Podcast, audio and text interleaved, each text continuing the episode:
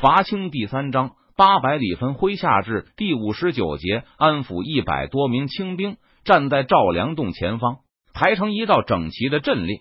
无论是是赵良栋还是其他九个弓箭手，刚才都躲在这些清兵背后，各自寻找角度，从缝隙间瞄准邓明。在这些清兵身前，还有一个军官背冲着明军，始终望着赵良栋本人。看到他的统帅扭腰开弓后，这个军官迅速的一挥手，而随着他的这个动作，前排清军立刻熟练的集体下蹲。但他们蹲下后，背后传来了赵良栋那声开的大喝声。几乎同一时刻，第一支箭就从他们头顶飞过，在几十米开外，邓明的卫士一直警惕的望着对面清军的动作。刚才邓明被乱箭射中后，吴保平。吴越望等几个卫士还都从步兵哪里取来步兵用的盾牌？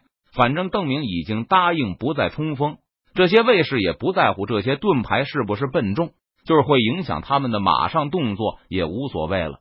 对面的清军突然集体下蹲，卫士们还没有反应过来，接着就看到后面露出了一小队弓箭手，人人举着弓向这边瞄准，担心暗箭。最靠近邓明的吴保平和吴越望大叫出声的同时，他们二人已经把盾牌举起来，想护在邓明身前。在这两面盾牌飞速的向中央合拢的同时，一排利箭已经呼啸着飞来，两面盾牌猛烈的撞在一起，发出沉闷的一声巨响，接着就是噼里啪啦的急促撞击声，飞矢接二连三的撞上盾面。除了最快的第一支箭外，剩下的飞矢都被奋不顾身的卫士用盾牌挡住，可头一道寒光却在盾面合拢前贴着两边盾牌的边缘直射邓明胸口。那时邓明也已经听到了卫士的惊呼，他本能的用剑一挡，在手腕巨震的同时，觉得一股大力直冲胸膛。邓明闷哼一声，就向后倒了下去。射中了吗？看着盾牌急速的护在邓明身前。王进宝忍不住叫出声来，还是不够熟练。赵良栋也紧盯着那边的动静，心里也有些遗憾。这是他从满洲八旗哪里学来的狙击招数？十几年前，张献忠与清军交战时，亲临前线指挥作战，被甘陕陆营认出，指示给豪格看，豪格就亲自部署对张献忠的狙击，由鳌拜负责带领弓箭手。为了防止张献忠的卫士舍身相护，满洲的弓箭手就躲在阵列后，从几个角度偷偷瞄准张献忠。而刚刚入关的满洲八旗配合娴熟无比，鳌拜带领的弓箭手虽然分散，但却同时射出冷箭。而前排的满洲八旗更是一直等到弓箭手松开弓弦的那一刹那才俯身下去。张献忠的卫士们根本没有遇到过这种狙击战术。完全没有思想准备，猝不及防之下，有一支箭正中大西王面门，张献忠当场阵亡。张献忠的突然死亡，导致与满清对峙的西营精锐顿时溃不成军，让清军不费吹灰之力就取得大胜。这种狙击战术是满清用来对付有严重威胁的大敌的，而且配合如此默契的弓箭手数量也非常稀少，所以并不常见。赵良栋也没有亲眼见过，只是年轻时从阿济格口中听到过。后来赵良栋独自领军后，也进行过秘密训练。本来是想在关键时刻用来对付李定国的，不想永立弃国，让清军轻易占领了云南。赵良栋也没有施展的机会，这还是他第一次在实战中用出这种招数。要是再晚一点蹲下就好了。赵良栋心里暗暗叹息。眼睛一眨不眨的看着邓明原先的位置，他很清楚这种手段对付一个敌人，恐怕也就能用一次。若是邓明逃过此劫，那下次再想这样偷袭他就是难上加难了。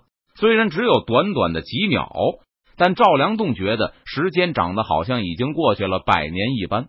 终于，他见到明军队列出现了混乱，几个骑在马上的卫士跳下马去，向邓明原先所在的位置跑去。接着，赵良栋又看到盾牌低下去了一些，邓明的坐骑上似乎已经没有人了。我的第一箭应该射中了，赵良栋心中一阵狂喜，现在他的一半亲兵还在身后围着那些北路残余的明军，还有四百人正在向这里跑过来。邓明已死，赵良栋大喝一声，命令士兵齐声高呼这个消息。真的吗？王进宝闻言一愣，在马背上站得更高一些，极力向对面眺望。我怎么看不清呢？这个时候还管真假吗？赵良栋哼了一声，不管邓明有没有被射死，先把这声喊出来总是没错的。真死了当然最好，若是重伤不起，明军听到清军的呼喊声也会人心大乱，给清军反击克敌的机会。邓明已死，邓明已死！赵良栋的亲兵们鼓足力气，发出齐声的呐喊。王进宝逃过来的手下很快也加入到他们当中。一起向着明军那边高呼几声呼喊过后，清兵这边人人都露出狂喜之色。他们相信了自己的喊声，敌方的统帅更没有现身来反击他们的宣言。在清兵们发出呐喊的同时，赵良栋命令后方那些围着赵天霸的亲兵立刻解围来与自己会合。刚才看到赵天霸的英勇表现时，赵良栋曾经生出必杀此人的念头。但眼下赵良栋不得不暂且放过赵天霸一马。他正面的明军人数看上去有两千左右，对清军形成巨大的威胁。正面的敌人导致赵良栋无法继续在赵天霸身上浪费更多的时间了。反正北面的明军已经被击溃，剩下的八十多人对清军主力也已经不构成丝毫威胁。看起来明军也变得不知所措。虽然赵良栋没有看到盾墙后的情况，但他能够看到本来欢呼着冲下山坡的明军突然纷纷止步不动，前列的明军官兵都望着三堵墙将其方向呆立。明军迟钝的反应让张勇的军队得以顺利从明军侧翼通过。本来张勇的那批人是负责监视南方的，在中路的王进宝被击退后，明军几乎已经切断了他向江边的退路。机不可失，赵良栋一直没有见到邓明重新出现。而随着清军喊声越来越响，明军那边出现了不小的骚动。赵良栋在心里默念着：“等我兵马集合好后，立刻发动进攻。”击溃了这两千贼人后，不利的局面就扭转了大半了。在赵良栋的背后，赵天霸和他身边的人也听到了清军的欢呼声。虽然清兵已经解围。但赵天霸双腿就像灌了铅一样，把他钉在原地，无法行动。提督少唐王赵天霸手中的长枪无力的垂向地面，他左右的明军一个个也都惶急不安。清军的欢呼声一声声传入耳中，让这近百个明军瞬间失去了所有的斗志和思考能力。赵良栋的军队急速的集结起来，张勇退到赵良栋的侧翼后。也不再继续后撤，而是平行列阵。很快，在张勇的军队中也响起了和赵良栋一样的欢呼声。此时，李国英也调整了队形，退后一段，与张勇所部取得联系。在李国英的对面，任堂率领的明军并没有立刻追上来，他们同样因为听到清军的欢呼声而变得不知所措。任堂也是心急如焚。顾不得指挥部队，而是一个劲的向三堵墙军旗方向眺望。扶我起来！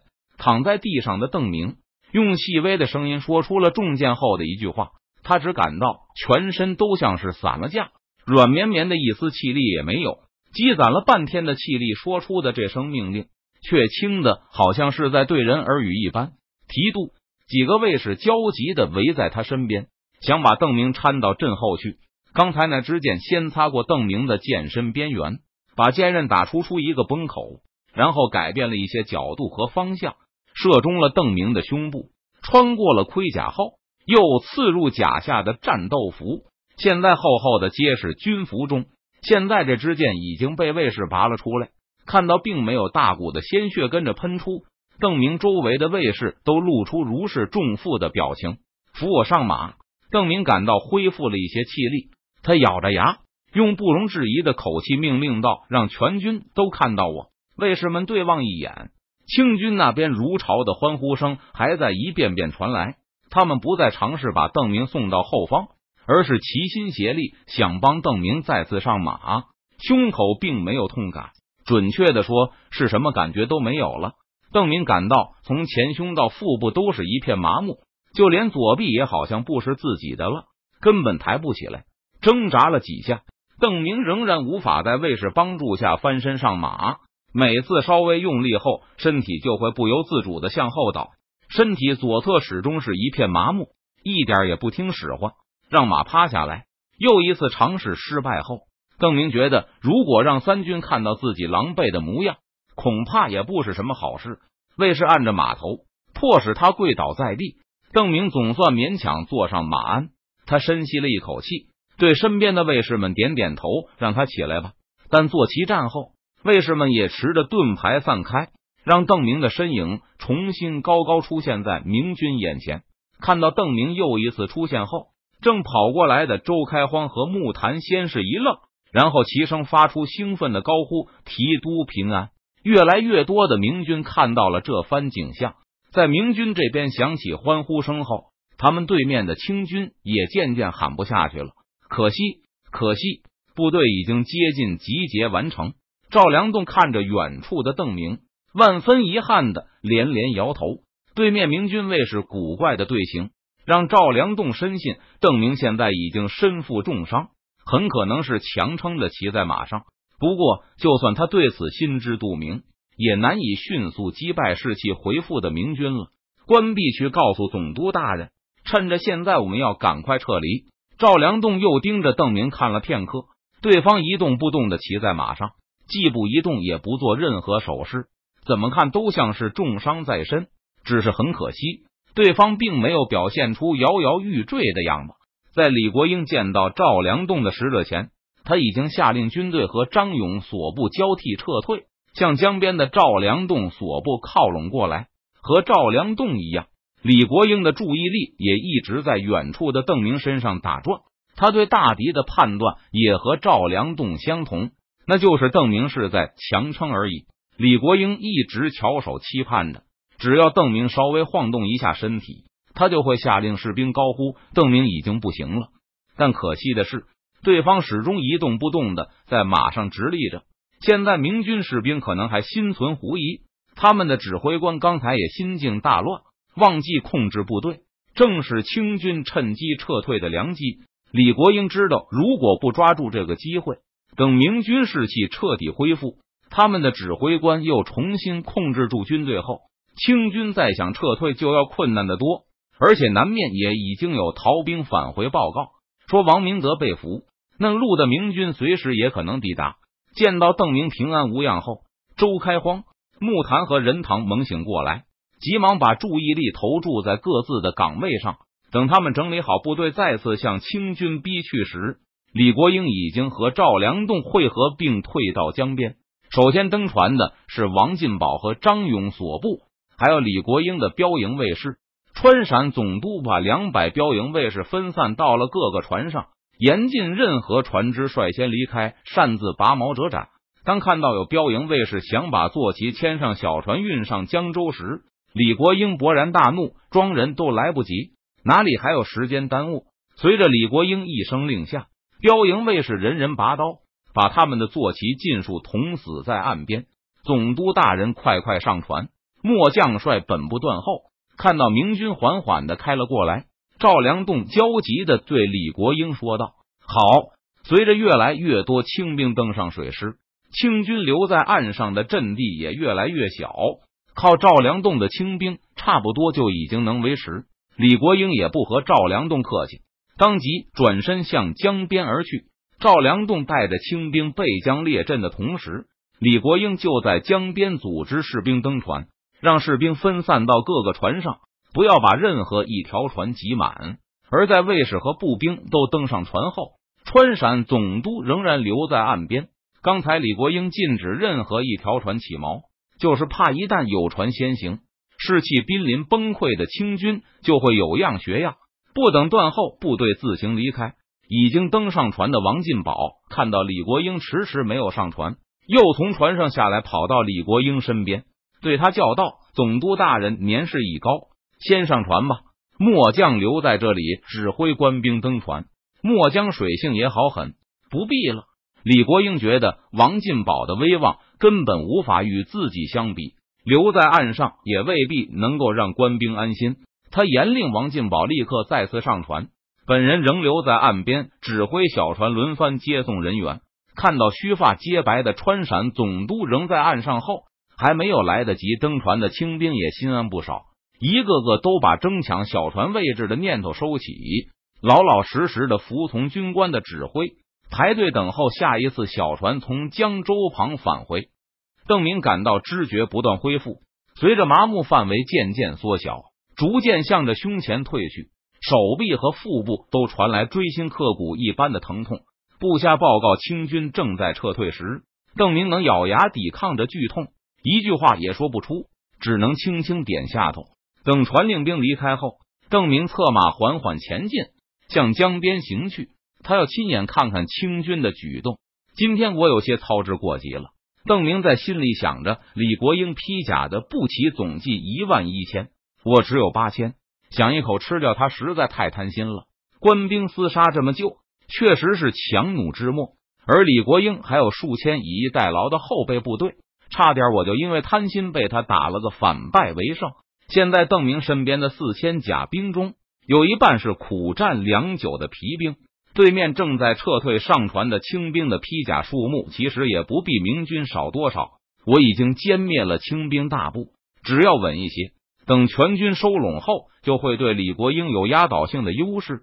他们现在要逃跑，也是知道这点，就是因为我贪心，不但让自己受伤，还让大军陷入险境。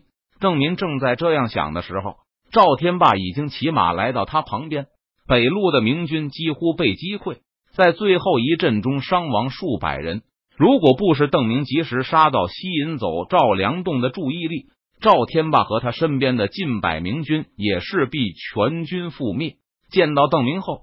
赵天霸惭愧的说道：“提督卑职无能，损兵折将。”邓明想告诉赵天霸，这都是他本人的错，是他低估了李国英和赵良栋，是他制定了错误的计划，而不是部队指挥官的错。但邓明却无法把这些话说出来，麻木感已经缩小到前胸一小块了，痛感一浪接着一浪袭来。邓明感到自己快要无法维持在马上的姿态了。赵兄，扶我一把。邓明从牙缝里吐出轻轻一句话，赵天霸看了看邓明的脸色，急忙伸手扶住邓明插住腰的手臂。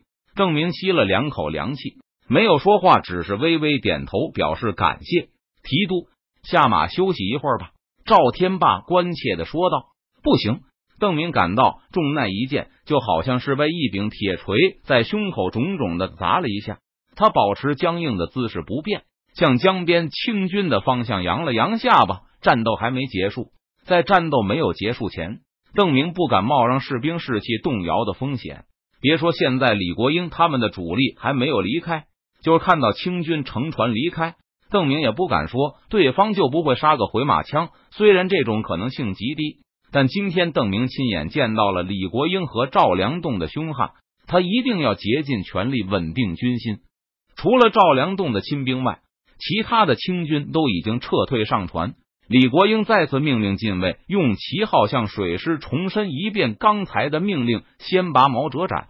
在李国英的严令下，清军的水师都停在近岸的位置上，所有弓箭手都在面向岸边的这一侧张弓搭箭，准备掩护赵部撤退。不过，明军并没有紧紧的逼上来。刚才任堂指挥体力最佳的明军部队试探攻击了两次。在训练有素的赵部面前，丝毫占不到便宜。